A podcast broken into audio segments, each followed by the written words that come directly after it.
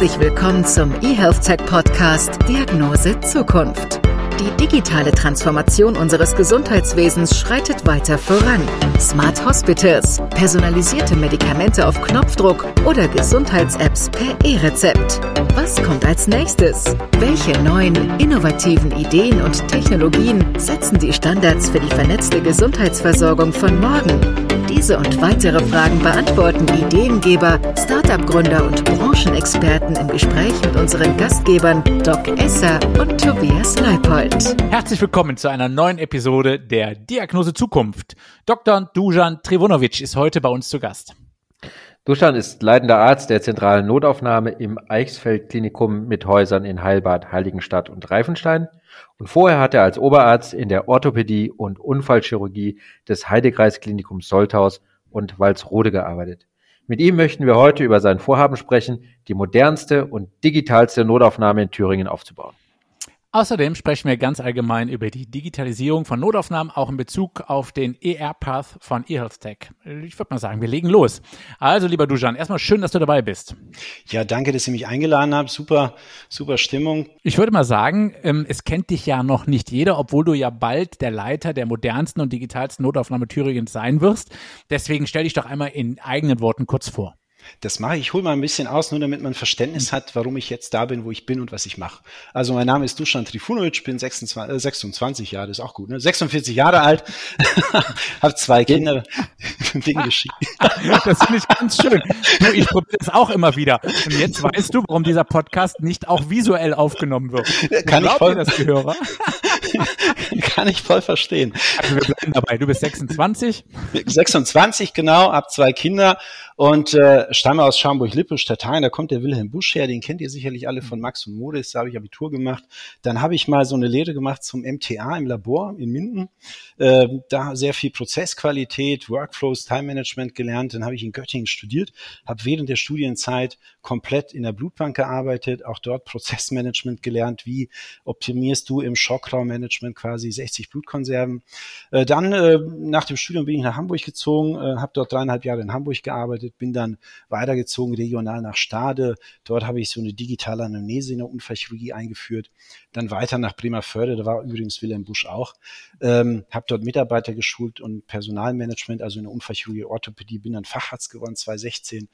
Dann, äh, wie Tobias erklärte, leitender Oberarzt am Heidekreisklinikum Soldau-Walsrode, regionales Traumazentrum aufgebaut, digitale Schockraummanagement und Inhouse-Schulung aufgebaut, Leitung an der, der ZNA dort gewesen, Krisenstab während der Corona-Pandemie, interne Prozesse, Webseiten mit aufgebaut. Und seit dem 1.10. bin ich leitender Arzt im Eisfeldklinikum an beiden Standorten, wie Tobias sagt, in Heiligenstadt und Reifenstein. Und zusätzlich bin ich auch noch durch unseren Geschäftsführer Gregor Bett äh, zur Leitung und Organisation des zentralen Betten- und Belegungsmanagements beauftragt worden. Also jede Menge Spaß bei meiner Person. Also das klingt super spannend. Du bist ja quasi dann der Traum aller Frauen, der Leiter des Emergency Rooms. Da gab es ja irgendwann mal so eine Sendung aus New York, äh, wo nebenbei die Polizeikugeln aus den Körpern rausoperiert wurden und George Clooney immer noch hammergeil aussah. Das war einer der Gründe, warum ich Notfallmedizin gemacht habe, aber ich sah natürlich nie so gut aus. Aber wir reden ja über dich.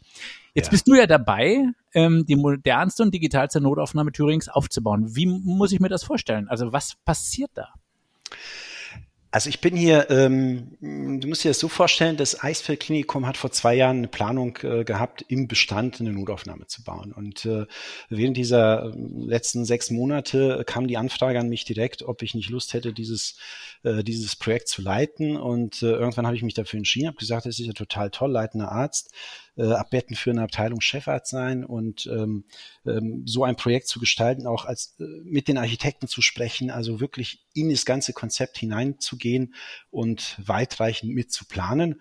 Und dann ging das Bauvorhaben schon am 7.10. los äh, so dass wir auch interne Meetings haben. Das Wichtigste wirklich in jeder Ebene für jedes Leben ist Kommunikation und äh, wir reden miteinander, wir bauen miteinander, wir haben Ideen und das integrieren wir jetzt quasi hier im Eisklinikum.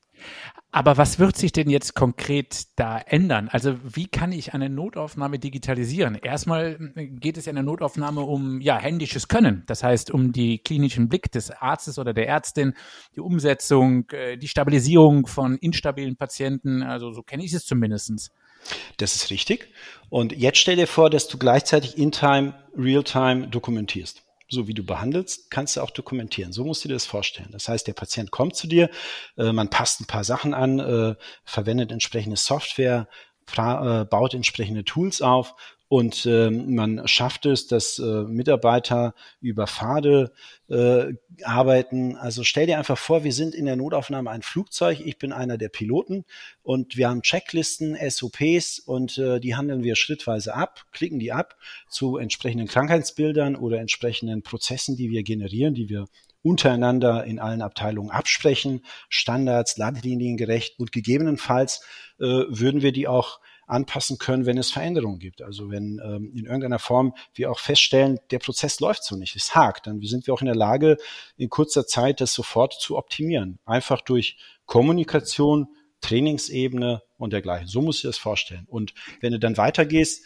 äh, stell dir vor, ein Patient kommt zu dir, ähm, sagen wir mit dem Rettungswagen, fährt in den Fahrstuhl runter, landet bei dir in der Notaufnahme, wird direkt reagiert, äh, erfolgt die erste Messung ähm, direkt äh, am Patienten, gibst einmal die Daten ein und anschließend erfolgt die gesamte Vitalparametermessung automatisiert in allen Räumen deiner Notaufnahme. Das heißt, du hast äh, im Flur kannst du im Prinzip den Patienten überwachen, ohne dass da Namen stehen, also versuchst auch auf Datenschutz zu achten und so in diese Ecke musst du dir das vorstellen.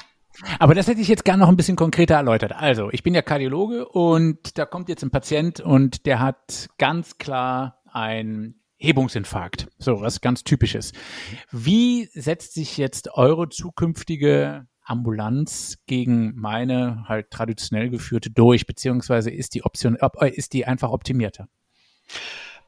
Also im Prinzip hast du ja eine Leitlinie, wie du deinen Herzinfarkt behandelst und nach dem gehst du vor. Das heißt, mhm. du, äh, äh, die Schwestern kommen, legen Zugang, ähm, Vitalparameter werden gemessen. Man, du sagst ja gerade, EKG zeigt einen Hebungsinfarkt. Äh, man macht ein entsprechendes Loading. Wir bei uns hier in Heiligenstadt haben natürlich auch das Herzkatheterlabor. Entsprechende Schleifen werden aktiviert und dann folgt entsprechend deiner eigenen Richtlinie, die du individuell für dein eigenes Haus hast, ähm, der Ablauf deines äh, Settings, wie du den Herzinfarkt behandelst. So musst du dir das vorstellen. Medizin machen wir alle und die machen wir sicherlich alle gut in allen Krankenhäusern. Und was ich äh, mit meinem Team machen werde, ist einfach, du, du straffst und bringst die auf den Punkt. Das heißt, selbst ein unerfahrener Mitarbeiter, ähm, der kommt, also ich gucke auch auf mein schwächstes, schwächstes Glied, das ist also der unerfahrenste Mitarbeiter, kommt und sieht sich den Prozess an und sagt, Stell dir das so vor, da steht dann, sage ich mal, nehme beim Patienten Blut ab, er hat's gemacht, Checkliste erledigt. Dann sagt er, hier muss EKG schreiben, zum Beispiel, jetzt hatten wir das EKG, Checkliste erledigt. Es gibt also für diesen Ablauf genau konkrete Wege, wie du das tust. Und ein Anfänger, der sich unsicher fühlt bei dieser Situation, er sieht den Patienten halt in einem schlechten Zustand, äh, der steht dann da, guckt er kurz auf den Monitor und sagt, okay, keine Sorge, ich habe ja einen Pfad, dem folge ich einfach und du reduzierst den Stress beim Mitarbeiter, das reduziert wiederum den Stress beim Patienten, weil der merkt, ey, der weiß, was der tut. Ja, es, es gibt natürlich Sachen, die werden trainiert. Spannend. Mhm. Ja, also, also ich gucke halt, dass ich im Schockraummanagement, Non-Trauma-Management und auch so im Notfallmanagement äh, das Team absolut entspannt kriege, weil das den Patienten beruhigt. Und der Patient fühlt sich sicher, weil er sich sagt, äh, wow, die, die sind hier total ruhig und die haben keinen Stress, also kann ich auch mit meinem Stresslevel gegebenenfalls runterfahren, falls ich da nicht medikamentös eingreife. So musst du dir das ungefähr vorstellen. Ja, das finde ich super spannend. Genau das erzähle ich eigentlich meinen zu behandelnden Patienten auch. Äh, ich sage nämlich immer, solange das Team lacht und miteinander redet, ist die Situation unter Kontrolle. Erst wenn alle still und ernst werden, dann ist es auch tatsächlich eine ernste Situation, äh, wo es eventuell dann auch um Leben und Tod geht. Also das finde ich toll. Also diese Entstressung durch mhm. Digitalisierung ist ja auch etwas, was ich bis dato noch nicht gehört habe. Ja, da habe ich mich, ähm, da habe ich mich sehr mit beschäftigt, also aufgrund, deswegen habe ich auch ein bisschen ausgeholt in meinem Lebenslauf.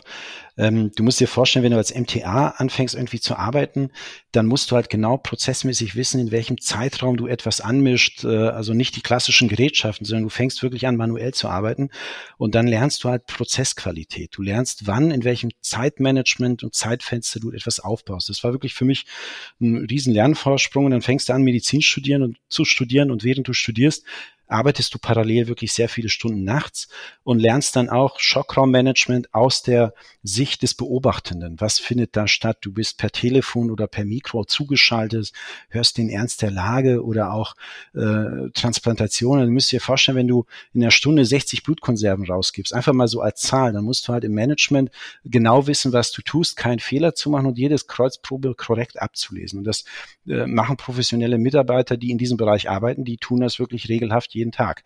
Und ähm, und in so einer Situation beschäftigst du dich dann plötzlich während deiner Ausbildung, du gehst in die Ausbildung rein als Assistenzarzt, dann kommst du in diese Ebene, dass als Assistenzarzt die ähm, die Leute, die entsprechend etwas ermöglichen oder nicht ermöglichen, das ist dann immer nach Gusto Gesicht. Mag man dich, mag man dich nicht.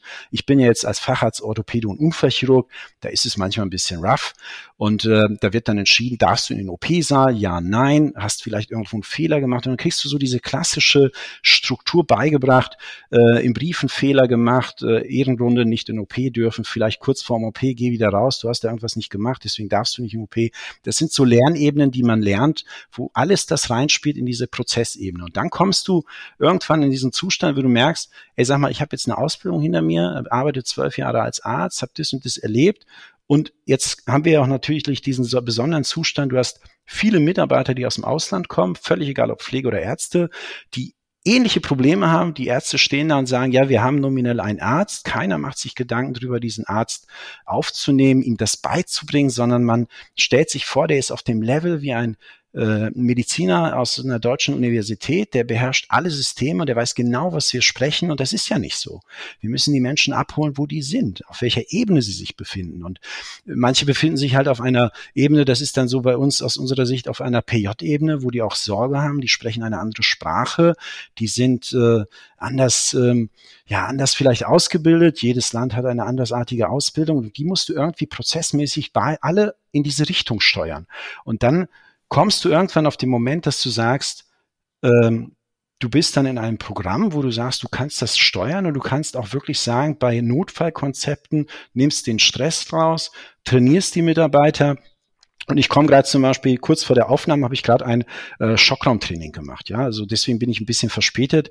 Äh, ich äh, mache gerade ähm, digitales Management, also Schockraummanagement nach ATLS für alle Mitarbeiter und da äh, gibt es drei Module und jetzt den ersten Modul, äh, den bringe ich halt allen Mitarbeitern bei, damit sie vorbereitet sind für die Phase, wenn entsprechende Systeme kommen und wenn diese Digitalisierung passiert. Und man muss sich halt vorstellen, alles funktioniert nur dann, wenn man jeden einzelnen Mitarbeiter mitnimmt. Also in meiner Position ist es nicht so, dass ich glänze, sondern ich will, dass meine Mitarbeiter glänzen. Ich will, ich will, dass sie auf einem Level sind, wo sie keine Sorgen sich machen müssen, dass sie offen mit mir sprechen können. Und wirklich moderne, moderne Führung ist einfach das Wichtigste, was auch in der Medizin neu gelebt werden muss. Wir müssen viele Konzepte neu überdenken. Wir müssen offen, transparent und ehrlich an die Sache rangehen und auch mal sagen, wir schmeißen alles über den Haufen.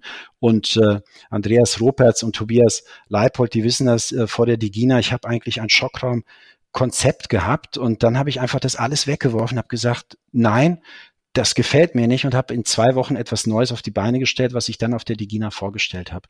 Und äh, ich glaube, die Leute waren ein bisschen geschockt und konnten erstmal nichts damit anfangen, weil sie ein Digitalisierungskonzept gesehen haben, ähm, wo die gedacht haben, das gibt's eigentlich gar nicht. Und, okay, äh, das wird mich ja aber zur nächsten Frage bringen. Ja. Was waren denn jetzt auch wenn du da ja jetzt im Prinzip der leitende Oberarzt bist, ähm, was waren denn die Argumente für die Geschäftsführung, ähm, dass die das jetzt mit dir so umsetzen? Also war die Notaufnahme vorher schon sehr modern oder ist das Haus generell der Digitalisierung zugewandt? Ist es eher was äh, durch das Krankenhaus Zukunftsgesetz getriebenes äh, oder wie, warum funktioniert das jetzt bei euch und wird umgesetzt? Also leitender Arzt, leitender Arzt, Oberarzt war ich in Soltau, also leitender Arzt jetzt am Eisfeld-Klinikum. Ähm, nur eine kleine Korrektur.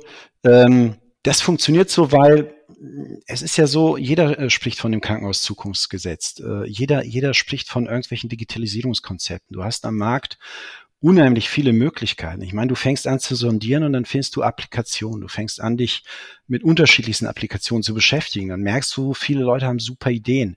Jetzt ist aber die Essenz ist ja letztendlich zu finden, was ist eigentlich das Konzept, was du baust im Team, mit dem Team und was wirklich einfach ist. Also mein Thema ist immer klar und einfach. konzentriert. Auch die Bildoberfläche soll klar und einfach sein. Es soll nicht hochkomplex sein. Häufig gucken wir in KISS-Systeme rein und wir verwirren uns und wir haben keine Ahnung, was das KISS-System bietet. Wir äh, sind manchmal aufgrund der Versorgungssituation in den Krankenhäusern finden entsprechende Schulungen nicht statt. Das heißt, das Level des Wissens auf der digitalen Ebene schwindet, obwohl alles irgendwie da ist, aber wir nutzen nicht unsere Mitarbeiter, um, um dieses ganze Konzept zu verstärken. Und ich denke, einfach durch die Situation äh, des, der GBA-Beschluss fordert ja ein, dass man äh, leitende Positionen hat und dass äh, die Notaufnahmen eine eigene Klinik werden, ähm, dass also äh, diese Eingangstür auch entsprechend sich zeigt. Und das wird sicherlich ein Grund gewesen sein, dass man mich direkt kontaktiert hat und angefragt hat, angefragt hat. Und ähm, die Sachen, die ich in Soldau und Walsrode gemacht habe, die sind sicherlich irgendwo gehört worden. Und dann kam einfach der Anruf und äh, es wurde gefragt. Ich habe das analysiert und habe gedacht, Wahnsinn, du kannst einfach mal aus der Führungsposition unglaublich, unglaubliches leisten und gerade jetzt am Start, wo eigentlich alle Krankenhäuser darüber sprechen, alle auf 2022 warten, um ihre Gelder auszugeben und sie wissen aber alle noch nicht wie, was, wo hunderte von Stimmen sagen, das, das, das. Das ist ja wie, wie ein Zeitalter auf dem Marktplatz oder auf dem Fischmarkt in Hamburg und du weißt jetzt nicht, was kaufe ich, was nehme ich. Und da muss man klar sein, was man wirklich will. Man muss in sich klar sein, welches System will ich und in welche Richtung will ich. Also man muss auf dem, auf dem weißen Blatt Papier alles niedergeschrieben haben und mal überlegt haben, wo will ich eigentlich hin? Und das ganz davon ab, was es für Regeln und Gesetze gibt äh, in diesem Moment. So einfach mal zu sagen, wo will ich eigentlich mit der Einfachheit hin? Ich will entbürokratisieren. Wenn ich so viel Zettel habe, möchte ich die in irgendeiner Form ähm, so erleichtern, verschlanken. Eine Unterschrift für anstatt 20 Unterschriften. Einmal der Patient im System statt 100 Mal im System. Ja, also wirklich diese ganzen Konzepte erleben und leben. Ähm, wenn wir es, lieber Duschan, wenn wir es richtig wissen, es ist ja auch so, dass ihr sehr stark, was du gerade schon sagtest, das Papier eliminieren wollt, äh, damit auch handschriftliche Notizen, Fehler äh, mindern wollt. Ähm, äh, es gibt, es gibt sehr viele Schnittstellen und Subsysteme, die dort angebunden werden. Und siehst du weitere Vorteile durch die, durch die Digitalisierung, die im alltäglichen Leben dort dann vonstatten gehen? Ja, da, also nicht nur im Krankenhaus, da muss man, da muss man eigentlich schon gleich nach draußen gucken. Manche haben ja eine iWatch. Ähm, es, es gibt so viele Möglichkeiten der Digitalisierung. Man muss sich nur hinsetzen und sagen, was kann man digitalisieren? Also wenn ich das Papier, wenn ich, man darf nicht, ich glaube, man darf nicht ähm, sagen, ich möchte den Prozess, den ich habe, komplett so gestalten in digitaler Form. Ich glaube, das ist ein falscher Weg. Man muss einfach sagen, was will ich? Was ist die Essenz und in welche Richtung will ich hin? Ich muss einfach wirklich das Gros rausholen von dem, was alles da ist, es einfach irgendwie in die Schublade packen oder auf den Tisch werfen und sagen, wo wollen wir mit dem allen, was wir hier haben, hin? Einmal wirklich eine eine reelle eigene Bestandsanalyse zu der Situation, die in einem Haus herrscht. Und in dem Moment ein paar Köpfe zusammentun aus jedem Bereich, auch Schwestern, pflegerischer Bereich wird selten gehört. Ähm, die haben, die sitzen am Patienten, die wissen genau, was für die digitalisiert werden sollte. Und häufig sind manchmal nur einzelne Gruppen, die benutzt werden, wo man fragt, wie wollen wir das machen? Ich glaube, alle an einen Tisch, alles auf den Tisch werfen, einmal analysieren, sondieren und sagen, das sind Konzepte, das kann weg, das kann weg, das kann zusammen und einfach mal eine Verschaltung finden. Und am besten wirklich, wenn alle alle Menschen, die an diesen Digitalkonzepten arbeiten, da gibt es ja äh, bald bei der Digina eine AG Digitalisierung, da werde ich auch mitmachen bei Professor Kill und ähm, einfach sagen, X KISS-Surf-Systeme Open Source öffnet gewisse Sachen, damit entsprechende Subsysteme, die idealisiert sind in den jeweiligen Bereichen, funktionieren und offen, transparent miteinander kommunizieren können. Das Verrückte ist, dass wir das im Privatbereich herausragend tun.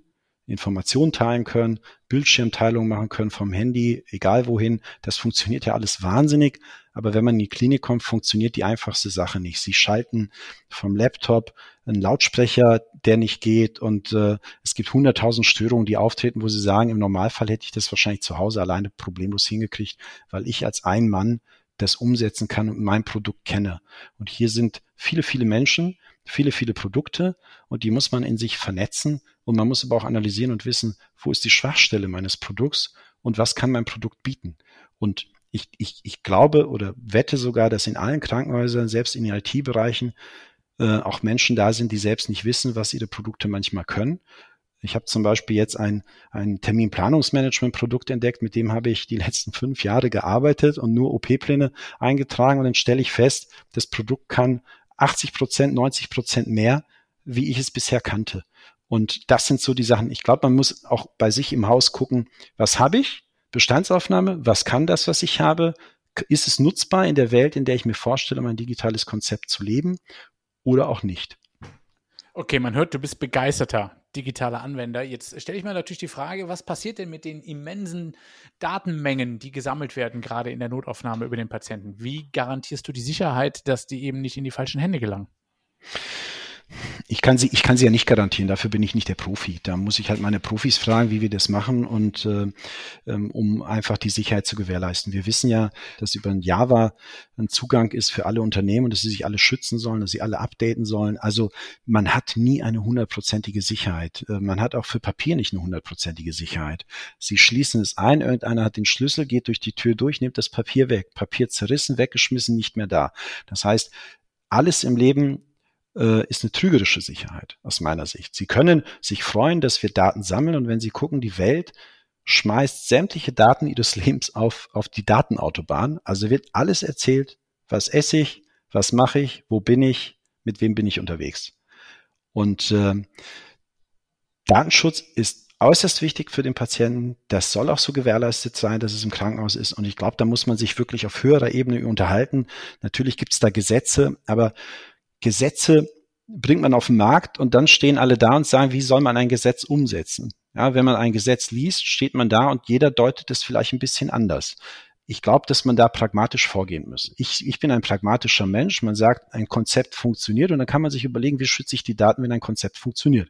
Statt zu überlegen, wie viel Hürden wir haben und über diese Hürden quasi Konzepte aufzubauen, wir haben ein Konzept, das soll so und so aussehen und jetzt überlegen wir, wie wir Datenschutz machen. Ich glaube, das ist eine, ein einfacherer Weg auf irgendeiner Ebene, aus meiner Sicht. Aber ich bin jetzt kein ITler und kein IT-Experte. Das ist nur meine Meinung. Die nicht unwichtig ist. Jetzt hast du als Anwender ähm, des Notaufnahmen-Informationssystems AirPath mhm. ähm, langjährige Erfahrung. Magst du uns erstmal erklären, was man darunter versteht und äh, wo du die Chancen beziehungsweise die Verbesserungen siehst? Also in der Nutzung von AirPath von der Firma eHealthTech, das meinst du jetzt, ne? Ganz genau. Okay. Also ich habe jetzt, äh, ich bin das erste Mal in Kontakt gekommen äh, in Soltau mit AirPath ähm, und zwar als Honorararzt. Das ist eine ganz interessante Geschichte. Dann kam ich da und habe das Programm gesehen und fand das sehr interessant und gesagt, und da habe ich so die äh, Kollegen, die dort Anwender waren, gefragt, sag mal, kann man das eigentlich programmieren? Ja, das kann irgendjemand programmieren. Okay, und wie könnte man das programmieren? Ja, das wissen wir nicht. Gut, da habe ich gesagt, ja gut, jetzt bin ich Honorararzt und dann haben die mich äh, als Oberarzt da zu sich geholt und dann saß ich da wieder vor dem Programm und sagte, hm, das sind so Sachen, da, da gibt's ja viele Effekte, aber die können wir jetzt nicht nutzen. Warum nicht? Ja, wüsste keiner. Dann kam ich mit Tobias Leipold in Kontakt.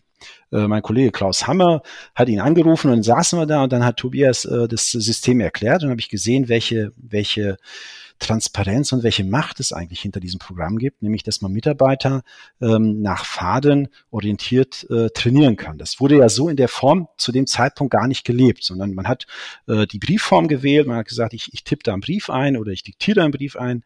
Und äh, über Pfade hat man zwar gehabt, aber die Mitarbeiter waren gar nicht so trainiert, dass sie in diese Richtung gehen. Und äh, je mehr ich mich mit AirPath beschäftigte, desto mehr fing ich an, dann Pfade zu entwickeln. Und äh, irgendwann entwickelte ich Pfade und dann merkte ich, da ist jetzt ein Endpunkt. Dann rief ich Tobias an und sagte, Tobias, äh, das funktioniert so nicht, ich wünsche gern das, das, das. Und dann stellten wir plötzlich fest, dass wir irgendwie 35 Versionen hinten liegen. Ja, weil das war ja schon alles da, was ich wollte. Und dann haben die einfach ein Upload gemacht äh, oder ein Upgrade und dann stand ich da und dachte, wow, alles, was ich wollte, ist schon da. Und so sprang ich zusammen mit AirPath mit jedem Jahr quasi in eine neue Welt im Austausch mit den Kollegen von eHealthTech ähm, haben wir, habe ich Ideen gehabt und die haben mich einfach mit jeder Idee nach vorne mitgetrieben. Und ich habe die auch getrieben, weil ich auch äh, hochkomplexe Anfragen gestellt habe. Und der Vorteil, der Vorteil, den es dann äh, geboten hat, ich habe dann gemerkt, okay, sie müssen die Mitarbeiter mitnehmen, wenn sie etwas neu machen. Und jetzt hatte ich das Unglück, dass zu dem Zeitpunkt äh, die Mitarbeiter halt trainiert waren, ein Pfad immer so zu gehen, nämlich den Brief immer so zu schreiben und immer so auszudrücken. Jetzt müssen sie diesen Trampelpfad, den die gegangen sind, komplett ändern in eine andere Richtung. Und dann fangen sie ganz einfach an, indem sie sagen, klicken, klicken, klicken, klicken sie das immer ab. Damit die lernen zu klicken. Und dann steigern sie das aus dem Klickmechanismus.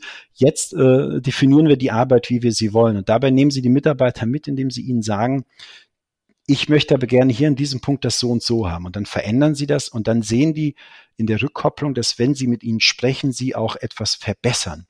Und so entwickelt sich das ganze Konzept, so dass ich dann digitalen Schockraumkonzept hinterlegt habe, wo sie letztendlich per Klick auch gleich Textformen hinterlegt haben. Das heißt, sie klicken auf einem Tool, da steht dann ah, okay, und dann steht da zum Beispiel ähm, Trachea mittig, äh, Atemweg nicht verlegt, Atemweg frei, Punkt. Und dann kommt das direkt in den Text rein. Ne? Unter A Doppelpunkt gibt's ein Ergebnis. Das heißt, mit jedem Klick belohne ich den Mitarbeiter, der kriegt ein Ergebnis. Und jetzt sind wir sogar noch weiter gegangen und gesagt, wow, das ist ja cool, dass ich ein Ergebnis habe. Wir ver vereinfachen und verschlanken das gesamte Tool, wie es aussieht.